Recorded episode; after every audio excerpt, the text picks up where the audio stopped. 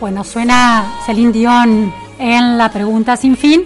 Y vamos entonces al tema de, a partir de las declaraciones de eh, Lilita Carrió, que conectan política con psicoanálisis, con neurociencias y con el problema de la adicción en los jóvenes. Volvemos a escuchar porque vamos a hablar ahora con un especialista, con un neurólogo especialista en niños y adolescentes. Escuchemos nuevamente a Elisa Carrió con estas declaraciones el goce permanente. Ah, tenemos que ir al boliche, esto se vincula con morón. ¿Está? Yo tengo que tener goce. El problema del deseo y el goce permanente lo tenemos por experiencia los más grandes, porque no es que alguno tuviera una vida pacata, es decir, también nos gustó el goce. Venimos del hipismo, después de los 70, ¿está claro? Lo que hay que transmitir es que después del goce viene el vacío. Después del vacío viene el deseo de llenar el vacío. Y después viene el goce. Y después viene la caída por depresión y de nuevo el deseo y el goce. Esa es la adicción. Y la adicción puede ser a las drogas, lo de Morón, miren, regule su goce. Consuma menos, consuma Consuma menos, pero no le dice, miren, la idea de libertad, que tampoco es decirle prohibirle, pero decirle, miren, si usted consume marihuana, se le va a suspender la sinapsis, la asociación de ideas, por cinco días, demostrado por la neurociencia. Bueno, estamos con un especialista en el funcionamiento del cerebro en neurociencia, precisamente, Claudio Weisburg. Muy buenas tardes, Claudio, gracias por estar en la pregunta sin fin. Hola, buenas tardes, ¿cómo les va? Muy bien. Claudio es director médico del Instituto Soma y tiene, bueno, una experiencia eh, de investigación y de práctica médica muy extensa, trabajado en el Hospital de Niños Ricardo Gutiérrez, eh, se formó en el Hospital de British Columbia en Canadá en neuropediatría y fue el jefe del Departamento de Neurología Infanto-Juvenil de INECO. ¿Cuánto, cuál, ¿Cuánta precisión científica tiene esta idea de que la marihuana produce un efecto en la sinapsis y se suspende la conexión de ideas durante cinco días, como dice Carrió? ¿Cuál es el efecto de la marihuana en el cerebro de un joven, de un adolescente o de un, y de un joven? Bueno, la, la verdad es que el, el, el, si bien el, como que la frase no es que es directamente cierta, es indirectamente correcta en el sentido de que, de que el uso o la adicción eh, al, al, producto activo de la marihuana, que es el tetrahidrocarabinol, eh, generan cambios en, en, las interconexiones eh, donde van vulnerabilizando el funcionamiento, es decir, que afecta con el uso prolongado y excesivo eh, las funciones cognitivas superiores del cerebro. ¿Qué pasa? El cerebro adolescente está desarrollándose, entonces es un cerebro mucho más vulnerable a ser afectado por cualquier droga, incluyendo la, la cocaína, que es la primera y más frecuente, ¿no? Porque como que, que muchas veces hoy los adolescentes eh, arrancan antes con, con, la marihuana que con el alcohol. eh, y es un problema grave. porque, dijiste la cocaína, pero ahora decís la marihuana. ¿Cuál de las dos es la más frecuente en adolescentes? Perdón, la marihuana. Ah, la marihuana es la más frecuente. Sí. Entonces, empiezan con, con, el, con, con la marihuana, con el cannabis, antes que, que con el alcohol. Antes, a lo mejor, si uno habla con adultos mayores de 40 años, uno de cada tres reconoce que tuvo consumo de drogas ilegales hoy, según un trabajo publicado recientemente. Y es una frecuencia alta. Hoy esa frecuencia, si uno hoy, cuando sean adultos, eh, eh, más adelante, la frecuencia es más alta que uno de cada tres, en la práctica, ¿no? Sí, sí. Y, y el, el, grado de compromiso neurológico que genera el consumo crónico de marihuana, la gente no tiene conciencia ni noción, porque los jóvenes, más allá de la, de la prepotencia que puede tener el adolescente mientras adolece, mientras cambia, no tienen noción del efecto del etéreo o el efecto negativo que le genera en, en memoria, en, rapidez, en velocidad de procesamiento, en, en lo que tiene que ver con el perfil atencional. ¿sí? Es decir, afectan la sinapsis o afectan las interconexiones el uso crónico y prolongado de marihuana. Y eso va en contra de lo que normalmente los jóvenes creen que, es absolutamente inocuo o que genera menos problemas que un cigarrillo o que genera menos problemas que el alcohol. Pero, genera problemas distintos tengo muchas preguntas, Claudio. Eh, hablabas de cómo impactan las funciones cognitivas superiores, o son estas que estás enumerando, entonces, memoria, velocidad de procesamiento, perfil atencional. Ahora, un adolescente en la edad del secundario que consume frecuentemente, ¿qué significa frecuentemente? ¿Todos los días, una vez por semana, el sábado cuando va al boliche? No, diaria, diaria, todos los días. Bien ese impacto que tiene en las, eh, en las sinapsis, en las neuronas del adolescente, una vez que el adolescente deja de consumir con esa frecuencia o deja de consumir del todo y crece, ya entra en la primera juventud, ¿se, se ¿es reversible o queda una huella a futuro? Es, muy buena la pregunta y, y te aclaro dos cosas.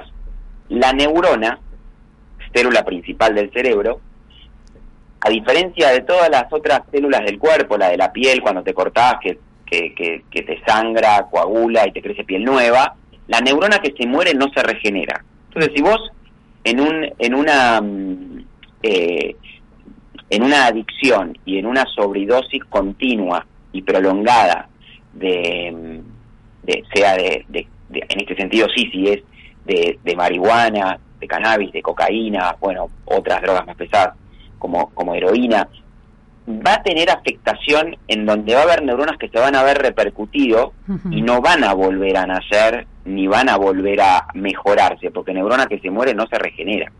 Entonces, la zona del cerebro que, que pueden afectarse generalmente involucran áreas muy, muy profundas que están donde están los ganglios basales, que está relacionada con muchos mecanismos de motivación y de recompensa.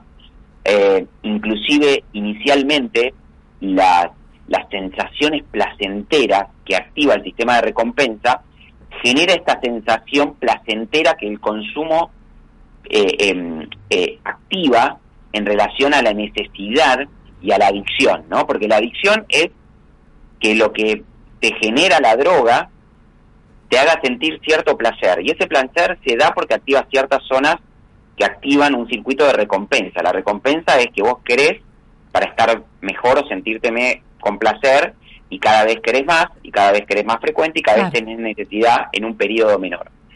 Una región clave es la región prefrontal que en el adolescente se está desarrollando. Entonces, todo, toda área del cerebro que se esté desarrollando y tiene un impacto, una, una injuria, un problema, una, una noxa, un, daño. algo que la, que la afecta, es mucho más grave que una zona que ya está desarrollada. Entonces, la corteza prefrontal es como digamos, la que nos involucra con toda nuestra capacidad de autocontrol, de planificar, de organizar, de toda la parte moral, de toda nuestra conducta, de todo nuestro control inhibitorio, y si todas estas funciones ejecutivas están afectadas, es la última en madurar, estas funciones ejecutivas son las últimas en madurar, entonces un cerebro adolescente que, que, recibe una droga que afecta estas regiones prefrontales, afecta toda la calidad ejecutiva y hace que ese cerebro, por más inteligente que fuera, no pueda poner en la práctica porque ejecutivamente ni planifica ni organiza. No puede, si está haciendo el secundario, no puede lograr estudiar, concentrarse, cumplir con una tarea, sentirse motivado para sostener ese esfuerzo, por ejemplo. Y los chicos se quedan en la cama jugando en los jueguitos o em, empiezan a hacerse la rata. Ese tipo de cosas son las conductas que derivan, eh, eh, que implican estos cambios. Absolutamente. Es decir, que por un lado hay áreas profundas que están relacionadas con la recompensa del cerebro y estas áreas prefrontales forman un circuito muy importante con la dependencia y adicción a sustancias y a tecnología, ¿no? Porque también hay drogas, hay tecnologías que pueden ser adictivas. Hay muchos chicos que tienen una adicción a la Play, que es lo único importante en su vida y la única, el único circuito de recompensa que se activa es eh, eh, esto. Y, tanto las series de, de, Netflix como muchos videojuegos están planificados para que vos no te muevas de la silla ni para comer ni para ir al baño. Claro. Ahora, Claudio, entonces, eh, porque vos señalás la muerte de las neuronas de manera que ese daño que se produce en la adolescencia en el cerebro por las adicciones genera huellas de por vida de alguna manera. Pero la pregunta entonces es, hay una noción que es la de la plasticidad del cerebro, se habla mucho de la plasticidad del cerebro como cuando mueren unas neuronas, pueden ser por un accidente o por ejemplo, otros problemas, y la pregunta es si por la adicción también se compensan esas mm, funciones dañadas por esas neuronas muertas eh, con otras áreas del cerebro o con las neuronas que no fueron impactadas. Perfecto, muy claro. en realidad, justamente vos definís en tu descripción la neuroplasticidad, porque la neuroplasticidad, primero es cómo la experiencia que uno va adquiriendo externa modifica lo interno, es decir, cómo lo de afuera modifica las interconexiones cerebrales y cómo lo de afuera modifica las distintas este, em, eh, las distintas partes de la estructura cerebral interna. Entonces sí, neurona que se muere no se regenera, pero la neuroplasticidad es que otras zonas que están silentes, que están, eh, digamos, como más dormidas, se despierten frente a la necesidad de que otras zonas murieron o desaparecieron y otras tengan que tomar el comando. Eso es neuroplasticidad y la rehabilitación en, en, algo que, que, pueda no estar relacionado a las adicciones, como un traumatismo de cráneo, un accidente cerebrovascular, un tumor cerebral, eh, justamente lo que hace es que las áreas que se perdieron se perdieron, pero la estimulación y la rehabilitación va a tomar el comando otras zonas del cerebro que no están relacionadas directamente con, eh, eh, que no estaban de entrada eh, involucradas en esa involucradas en esa en esa función no pero pero con las adicciones con el daño de las adicciones funciona igual esa neuroplasticidad o no tanto no funciona igual. Lo, importante no es cómo se pone en juego la neuroplasticidad pero para que la neuroplasticidad se ponga en juego es como que tiene que terminar de estar la, la injuria que sería la droga. Es decir si vos eh, con la droga dañás áreas del cerebro y seguís consumiendo, seguís dañando zonas del cerebro. Entonces es como que la neuroplasticidad no la podés poner en juego hasta que vos no estés en, en, cualquier sistema de, freno de, la, de, la, adicción y que puedas poner eh, en una en un plan de rehabilitación. Claro, es un, es un mensaje dentro de todo eh, positivo para aquellos adolescentes que han quedado atrapados por las adicciones, pero que si fre logran finalmente superarlas, eh, el cerebro puede rearmarse. No están condenados de por vida, de alguna forma.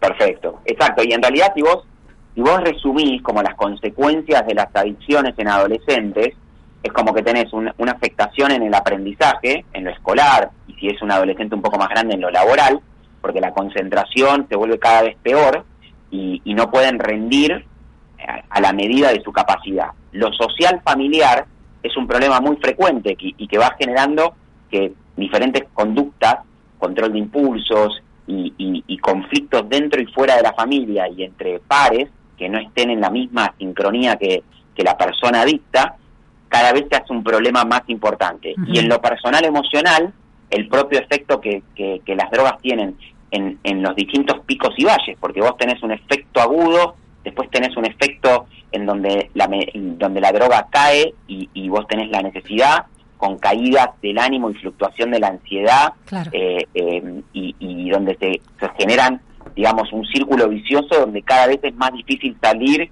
sin eh, tener que recibir cada vez más sustancia para poder suplir la, la necesidad y demás. Y lo que yo te decía antes es que la, el cannabis es la droga más común en adolescentes y la que le sigue es la cocaína. Mm. Eh, y esto se concentra en adolescentes, pero esos adolescentes son cada vez más jóvenes. Claro. Chicos de primer año del secundario, claro, sí. Claro, ¿no? Porque hoy, digamos, el consumo de alcohol y de, y de, y de cannabis es muy temprano en relación a un par de décadas atrás. Tengo tres preguntas finales. La primera es, eh, en la adolescencia se da eso que se llama el barrido sináptico, que es, a ver si lo, se lo entendí bien, y qué impacto tendría el, consumo de marihuana, por ejemplo, en esto, que es que a lo largo de, desde que nacemos hasta llegado a la adolescencia, el cerebro fue construyendo sinapsis, fue estableciendo sinapsis, algunas no las usamos tanto, entonces viene como una especie de, se saca de encima las sinapsis que no se usaron tanto y se consolidan aquellas que tienen, representan eh, mejores beneficios para el cerebro y para la vida de esa persona. Eh, vos le darás precisión o no a eso y cómo impacta, por qué es grave que, el, que, la marihuana impacte en ese barrido sináptico.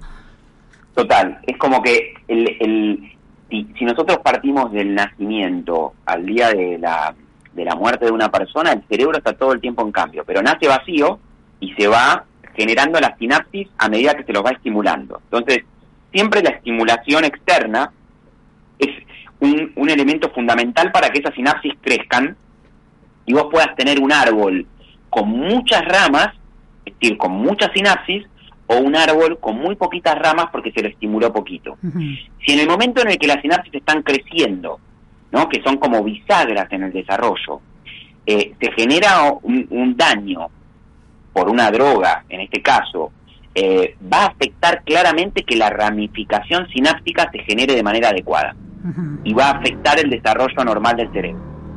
Entonces, esto, este efecto de las drogas sobre el cerebro adolescente, es peligroso por la sensibilidad que las zonas del cerebro tienen en esta etapa de cambio, en donde la ramificación se está dando y vos generás un freno a esta ramificación normal que el desarrollo necesita. Bien, la, la segunda de las tres que quería hacerte es, ¿cuál es la edad eh, tope en la que el cerebro se está desarrollando y que el consumo de drogas sigue influyendo? El último día de tu vida. Es decir, no es que no es que en el, el, adulto está exento del, de los daños que, mm, eh, que, mencionamos hoy para el adolescente. Simplemente que el adolescente lo tiene más pronunciado porque está en una etapa de cambio y de desarrollo. Pero el adulto va a afectar digamos, regiones parecidas, pero que ya están desarrolladas. Es la única diferencia, pero no es que lo afecta en menos porque empezás a consumir de grande o porque tenés una adicción este, de grande. Una adicción genera eh, efectos deleterios o efectos eh, negativos y contraproducentes al desarrollo a toda edad. Principalmente o con una vulnerabilidad de un cerebro inmaduro y no del todo desarrollado, sobre todo en áreas, eh, digamos, prefrontales, la vulnerabilidad especial que el adolescente tiene, pero la vulnerabilidad la tiene el cerebro a, la, a las drogas. Bien, y la última pregunta es, hablaste del alcohol, el alcohol es una droga de alguna manera legal, la compramos en el supermercado, la compartimos en familia, entre amigos, a la luz del día y de todo el mundo. Em, ¿Cuáles son los efectos del, del alcohol en el cerebro del adolescente? ¿Son tan graves como el de la marihuana? ¿Son distintos? ¿Son peores? ¿Son un poco...? Son distintos, son distintos porque el efecto, el efecto del alcohol en el adolescente involucra también el hígado y la metabolización de la sustancia eh, a nivel hepático que un cuerpo adolescente o preadolescente, porque hay chicos que están en una etapa preadolescente que empiezan con el alcohol. Entonces esto genera un problema importante al, al, a, la, a la tolerancia y, y chicos que a lo mejor tienen un daño agudo porque porque toman lo que creen que no les va a hacer mal y entran en un coma hepático con muy poco, porque metabolizan muy poco la, el, alcohol. El cuerpo del preadolescente e inclusive del adolescente no está preparado. Y el de las mujeres menos que el de los varones. Claro. Entonces la metabolización tiene que ver obviamente con, con, con, el ejercicio que implica el consumo frecuente de alcohol. Pero el, consumo infrecuente en volúmenes que pueden no ser mucho, concentraciones o no, digamos superiores, generan una alta eh, labilidad para caer en un coma alcohólico muy fácilmente en el preadolescente. Y, es, y obviamente que el alcoholismo o la adicción al alcohol en, personas este, adolescentes genera, obviamente, digamos, genera un daño neurológico eh, eh, que no tiene, digamos, este eh, remedio porque el adulto que entra en un que está con un cuadro, digamos, alcohólico, primero el alcohol afecta, pero aparte, antes de afectar el cerebro, se afecta el hígado, entonces ya el hígado está generando una, un, cuadro que afecta al cerebro por sí solo. Entonces hace una encefalopatía hepática porque el, hígado no funciona bien, ¿no? O sea, la cirrosis, y, cuando el hígado no funciona bien, se generan sustancias que son tóxicas para el cerebro, como lo es el alcohol. Es, es distinto porque el alcoholismo a lo mejor tiene menos frecuencia en adolescentes, más allá de que haya daños agudos por alcohol. Claro, el daño está, aunque todavía no sea el momento de que se desarrolle el alcoholismo. Muchísimas gracias, Claudio Weisbuch, por estas precisiones importantísimas. Gracias, buenas tardes. Gracias a usted por el contacto, hasta luego.